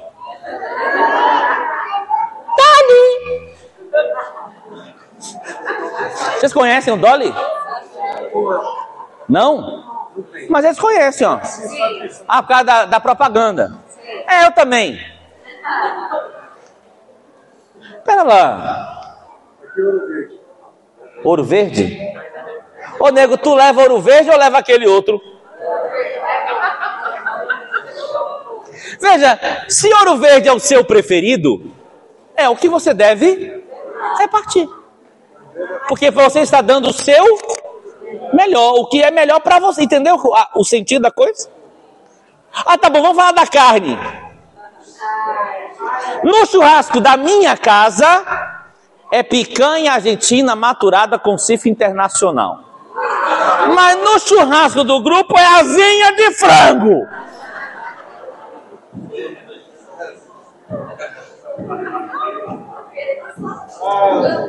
Fala Deus também não? Acontece?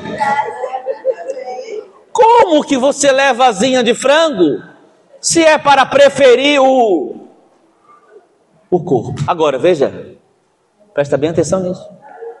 Se é o que você pode, se é o seu melhor, leve asinha de frango. Que a questão não é o objeto, é o coração. Agora leve temperadinha, com aquele tempero que você aprendeu da sua pizza, que vai surpreender os irmãos, e a picanha vai ficar esquecida, porque aquela asinha de frango foi ungida. Entendeu? Não é quanto custa, é que valor você atribuiu aquilo para levar. Entendeu? Uma vez fui visitar uns irmãos que moravam numa comunidade, um lugar muito, muito, muito, muito, muito, muito pobre. Entrei na casa deles, era uma casa de três cômodos. E eles estavam felizes porque iam receber o pastor, né? E tinha na mesa copinhos de vidro de extrato de tomate, café preto e um cuscuz, que baiano gosta muito. Um pacote de cuscuz custava, na época, talvez 50 centavos. Café, talvez um pouco mais. E o copo era de extrato de tomate. Eu comi a melhor refeição daquela casa. E amei. E Jesus se sentou conosco aquele dia. Acho que deu para mim entender, né?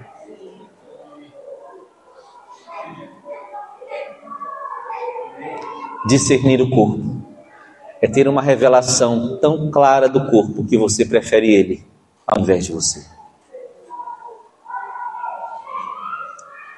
Vamos à última mesa? Ainda suporta um pouco mais? Pastores? Ai, Jesus, nos dá graça, papai. Ah, essa mesa é tão especial.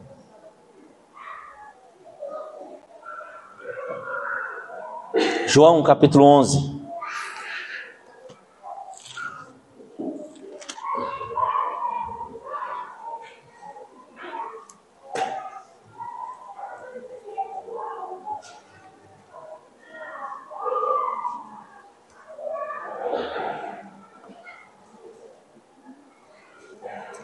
Vamos ler a partir do verso 47. Está comigo? Seria bom todos acompanharem na Bíblia o texto, que é grande. E eu faço questão de ler. Então os principais sacerdotes e os fariseus convocaram o sinédrio e disseram: Que estamos fazendo, uma vez que este homem opera muitos sinais?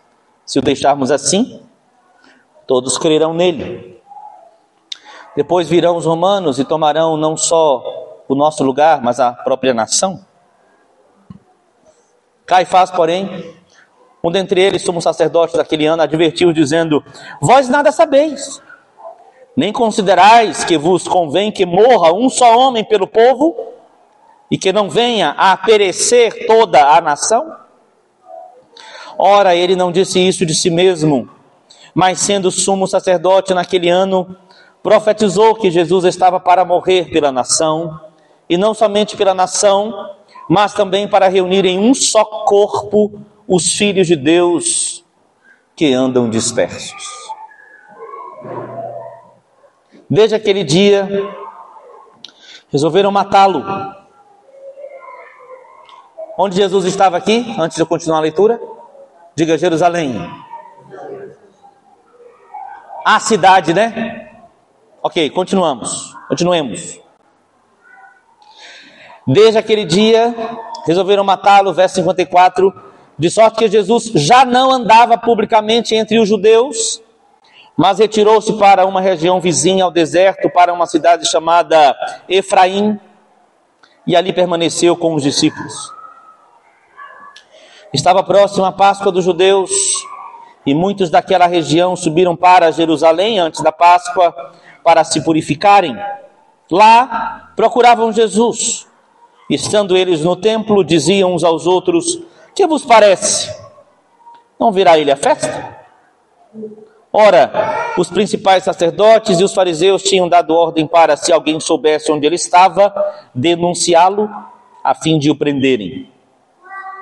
Seis dias antes da Páscoa, foi Jesus para Betânia, onde estava Lázaro, a quem ele ressuscitara dentre os mortos.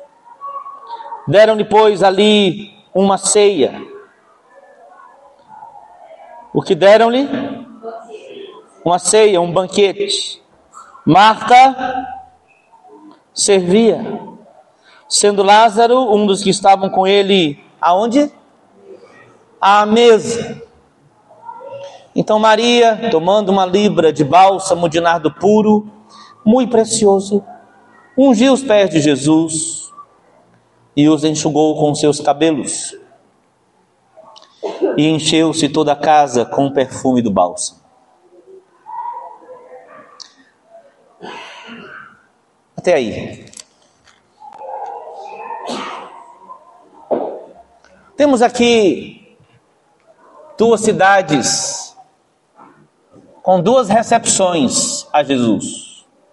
Em Jerusalém, a cidade que representava o lugar de Deus, o centro religioso da época. Reuniram-se os sacerdotes para fazer o que com Jesus? Matá-lo. E anunciaram entre os judeus: se você souber onde ele está, você pode denunciá-lo.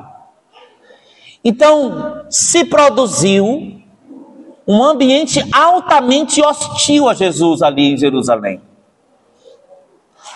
E Jesus saiu e já não andava publicamente, mas andava às escondidas. Foi a Efraim.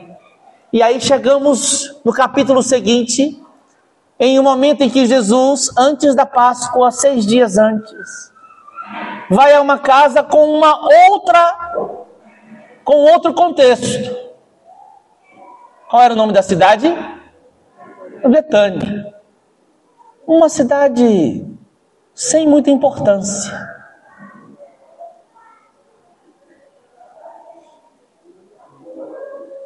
O que havia em Betânia?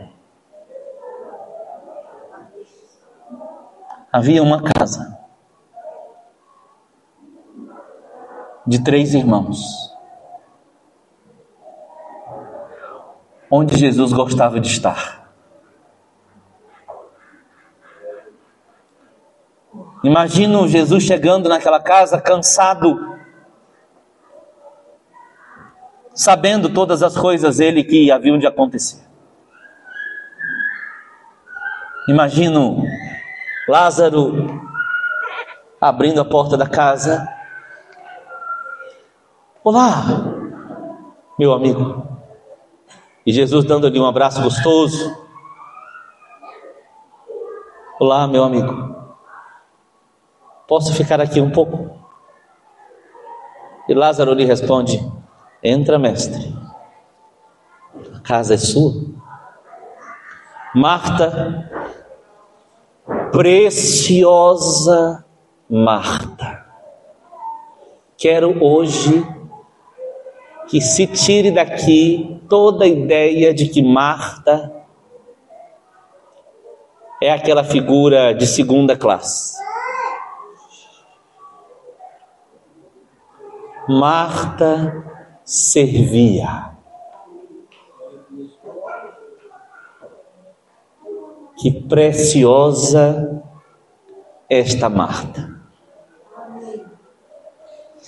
Talvez uma daquelas donas de casa ocupada com os detalhes. O mestre bate, abre a porta, Lázaro avisa: É ele que pensa Marta. O mestre tirar lixo do banheiro, trocar lençol da cama, tirar teia de aranha, o mestre significava para ela providenciar o melhor ambiente. Amada Marta. Maria, uma apaixonada, descontrolada, com quem eu me identifico sem muita noção das demandas que a visita trazia, só pensou numa coisa: o vaso é minha chance. Um material perfumado que as mulheres guardavam para suas núpcias. E Maria, que núpcia que nada! Nunca vai existir alguém como ele.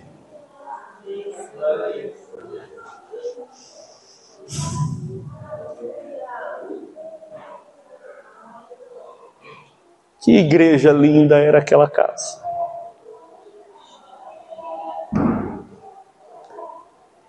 Você não acha que aquela casa era uma igreja? Eu vou lembrar para você e descrevê-la em uma frase. Lázaro, chamado por Jesus de amigo em João 11:11, 11, refere-se a Lázaro para Jesus como amigo. Marta está escrito nesse texto que ela era a quem? A quem servia. Serve. Marta, uma adoradora desvairada. Uma adoradora não contida. Uma adoradora que não fazia contas. Quem fez as contas? É que eu não quis ler essa parte do texto. O traidor fez conta. Se você não quer virar um traidor, Seja um adorador que não faz conta. Guardou isso? Ame Jesus apaixonadamente. Se lance para descobri-lo, conhecê-lo, até que seu coração fique apaixonado. Não apaixonado no sentido ruim, que é essa coisa fugaz, mas é um amor tão intenso que você faz coisas inesperadas por ele e um pouco extravagantes, não triviais. É quando não somente o Espírito faz de repentes, mas a igreja também faz os seus de repentes para ele. Sabe o que era aquela casa? Uma definição perfeita de igreja. Escute um lar de servos que amam apaixonadamente ao Senhor e são por eles chamados de amigos. Aquela casa era uma igreja. Servos que adoram, como obedecem, são chamados de amigos. Aquela mesa não foi uma mesa que Jesus fez para. Foi uma mesa que alguém fez para Jesus. Jesus anda fazendo mesas para todo mundo por aí. É ou não é? Jesus anda trabalhando e servindo tanta gente por aí, não é verdade? Mas que tal a gente subir um degrau a mais na nossa relação com Ele e a gente falar assim: Jesus, eu quero que na minha casa você não tenha trabalho, você tenha conforto. Que tal você tratar a sua casa de maneira que na sua casa Jesus seja honrado? Que tal sua casa, seu lugar onde Jesus bate na porta? não só para acudir os pecados de sempre, mas para dizer: lá fora estão querendo me matar. Posso ficar aqui onde estão querendo que eu sente na mesa?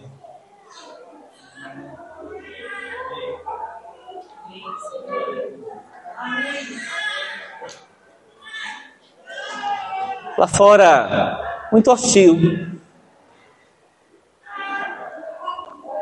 Onde estão os amigos, os servos, adoradores? Você está entendendo onde eu quero chegar? Será?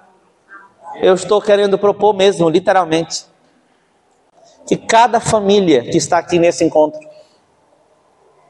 trabalhe fortemente na intenção de se tornar uma família para ele se sentir à vontade no meio de si. O que, que é isso? É uma família onde Jesus não tem só que resolver problema, onde Jesus não tem que falar as mesmas coisas sempre, onde Jesus não tem que bater em um e bater em outro para ver se resolve. Mas é uma casa onde você diz: Jesus, está tudo bem, a gente já resolveu, a gente creu, obedeceu, está tudo bem, entra aqui, entra aqui, vamos curtir, vamos curtir, vai, vai, vai, entra, entra. Será que eu estou sonhando demais?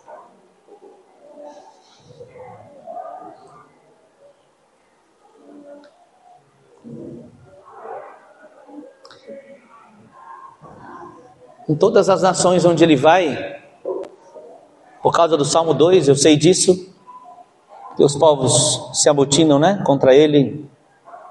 Em todas as nações onde ele vai, tem alguém querendo matar ele. Tem alguém rejeitando ele. Tem alguém dizendo para ele: Você não é bem-vindo aqui. Mas em todo canto da terra tem uma nação espalhada e infiltrada para dar para ele uma casa de descanso onde ele for. O nome dessa nação? Igreja. Um lar de servos, adoradores, amigos.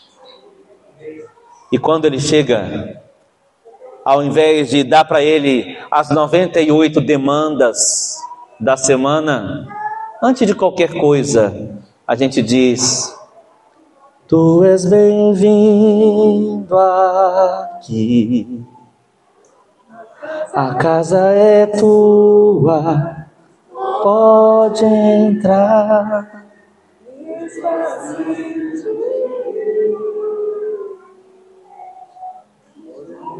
Podemos adorar com essa canção? Sim. Onde estão os músicos? Meu irmão, por favor. Que tal a gente sair desse encontro assim? Os problemas, ok, resolveremos. Ele vai cuidar, mas qual é o alvo? O alvo não é ser uma casa. Olha para mim. O alvo não é ser uma casa sem problemas. O alvo é ser uma casa de servos, adoradores, amigos dele que a primeira coisa que ele sempre encontra antes da demanda, porque eu não tenho a ilusão de que nós vamos parar de ter demandas para ele até ele voltar. Nós sempre teremos, olha para mim, nós sempre teremos demandas, ok? Mas a primeira coisa não seja a demanda. Que seja a primeira coisa? A resposta positiva, a atitude de servo, a escolha de obedecer, porque para ele, quem são os amigos dele? Está comigo, irmão? Vós sereis meus amigos quando fizerdes o que eu vos mando. Então a escolha de obedecer nos transforma em uma casa de amigos. Você pode fechar os seus olhos por um instante e pensar nesta última mesa. Sabemos essa música? Que coisa boa.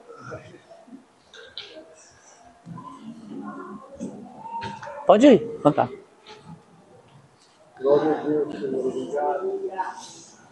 Queria que você pensasse nessa última mesa e conversasse com ele. Jesus, é essa, é isso que eu quero. Pelo menos diga isso. Se você quer ser esse lugar, diga para ele: é isso que eu quero. E se eu tiver que servir para você ficar bem, eu vou servir.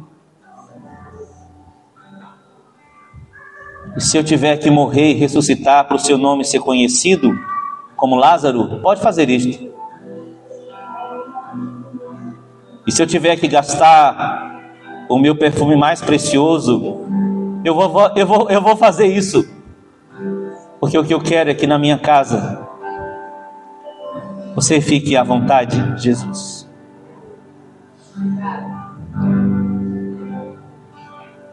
Tu és em mim,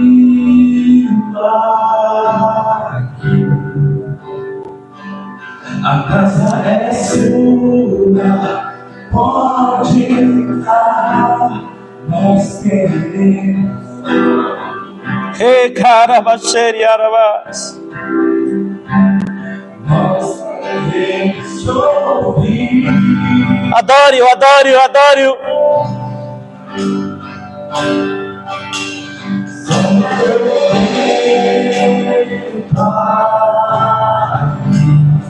Como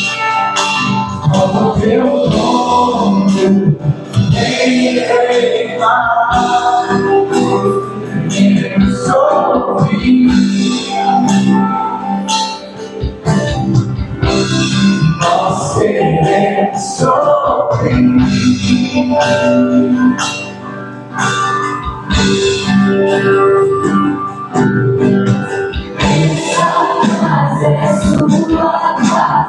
Nós queremos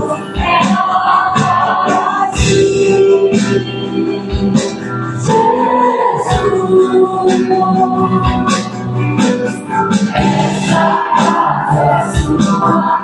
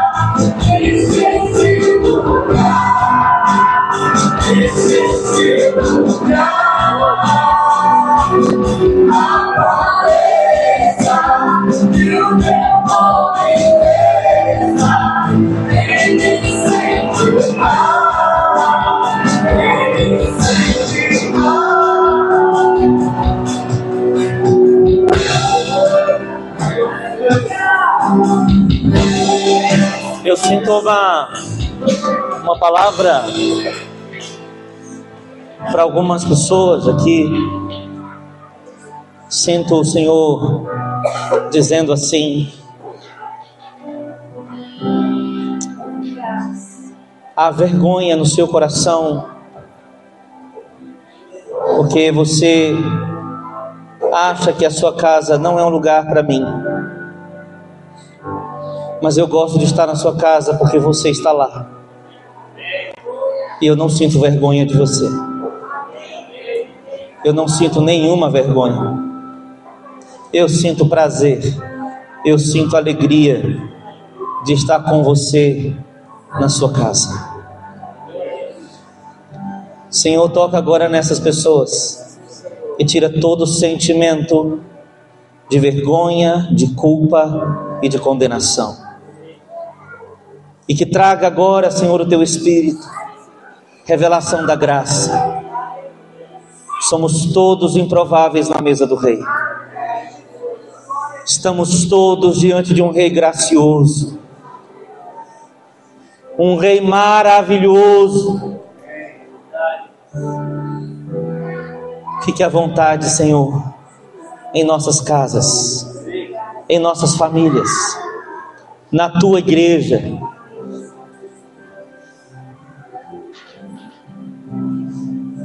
Fique à vontade, Senhor.